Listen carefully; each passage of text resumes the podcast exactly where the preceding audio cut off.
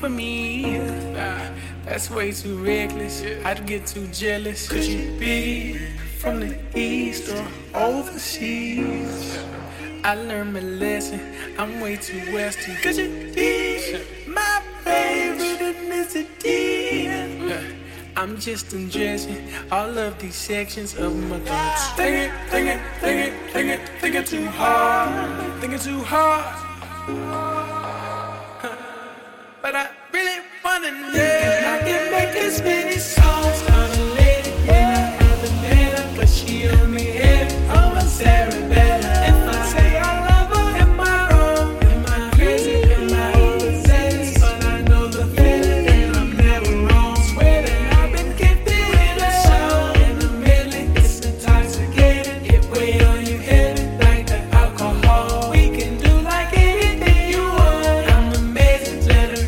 Daily, I just wanna